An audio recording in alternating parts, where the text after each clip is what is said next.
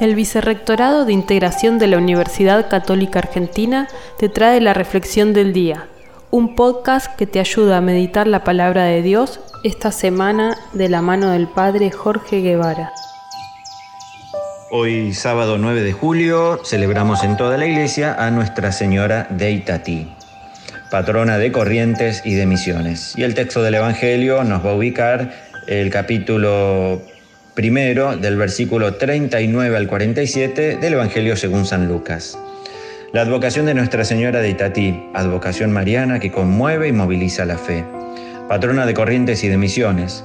Al lado del río Paraná se han presenciado milagros y año tras año miles de peregrinos devotos acuden para dejar a los pies de la Madre su intención o su acción de gracias. Después de la Anunciación, la Virgen se pone en marcha deprisa hacia Judá, donde residía Isabel, su prima. Es la Virgen quien toma la iniciativa de ayudar a quien la necesita. Está atenta a las necesidades de sus hijos. Que Nuestra Señora de Itatí, que significa punta de piedra, porque su imagen fue encontrada sobre una piedra en el río Paraná. La trasladaron, desaparecía del lugar donde se la ubicaba y volvía a aparecer en donde la encontraron. Se interpretó que la Virgen quería quedarse allí y comenzó su veneración en ese lugar. Que nuestra Madre nos proteja sobre todo y de manera especial a nuestro pueblo argentino. Que así sea.